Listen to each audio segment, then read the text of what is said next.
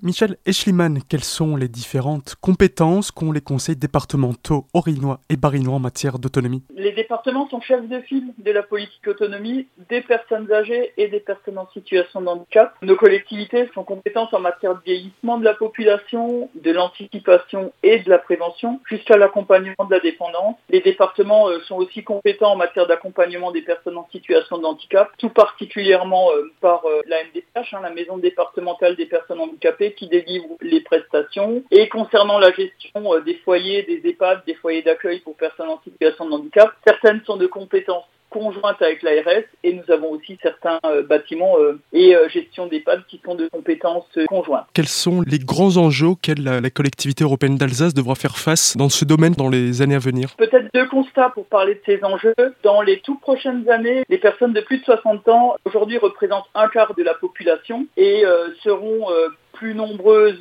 que les enfants dans les prochaines années. Et on va plutôt, dans les années 2040, vers un tiers de la population qui aura plus de 60 ans. De la même manière, à peu près 6% de la population barinoise est en situation de handicap. Et là aussi, les personnes de plus de 60 ans dans cette population sont de plus en plus nombreuses. Et donc, euh, cela induit euh, un certain nombre de problématiques, et en particulier sur le parcours résidentiel.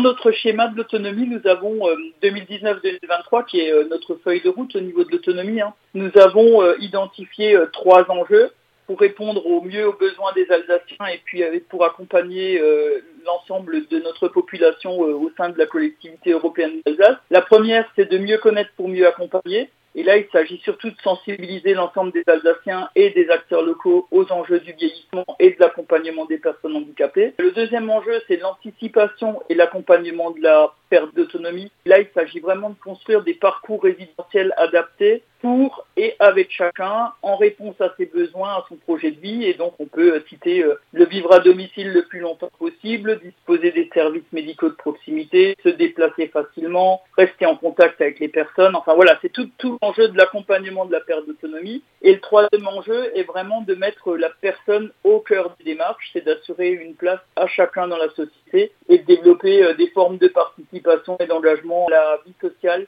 tout particulièrement avec un focus et une priorité euh, pour l'emploi pour les personnes euh, en situation de handicap. Recruter plus de personnel, euh, ça forcément, puisqu'en fait, au niveau de l'accompagnement à domicile, vous avez forcément des services d'aide à domicile, et donc là, on sait que les enjeux sont importants et qu'il va falloir recruter et trouver donc du personnel dans les prochaines années. Il s'agira certainement aussi de construire un certain nombre d'EHPAD ou de créer quelques places, mais là, cette politique va évoluer dans les prochaines années. En tout cas, aujourd'hui, la construction euh, de places supplémentaires n'est pas à l'ordre du jour. On se retrouve pour un nouveau rendez-vous autour de la collectivité européenne d'Alsace, de la culture et du patrimoine lundi prochain.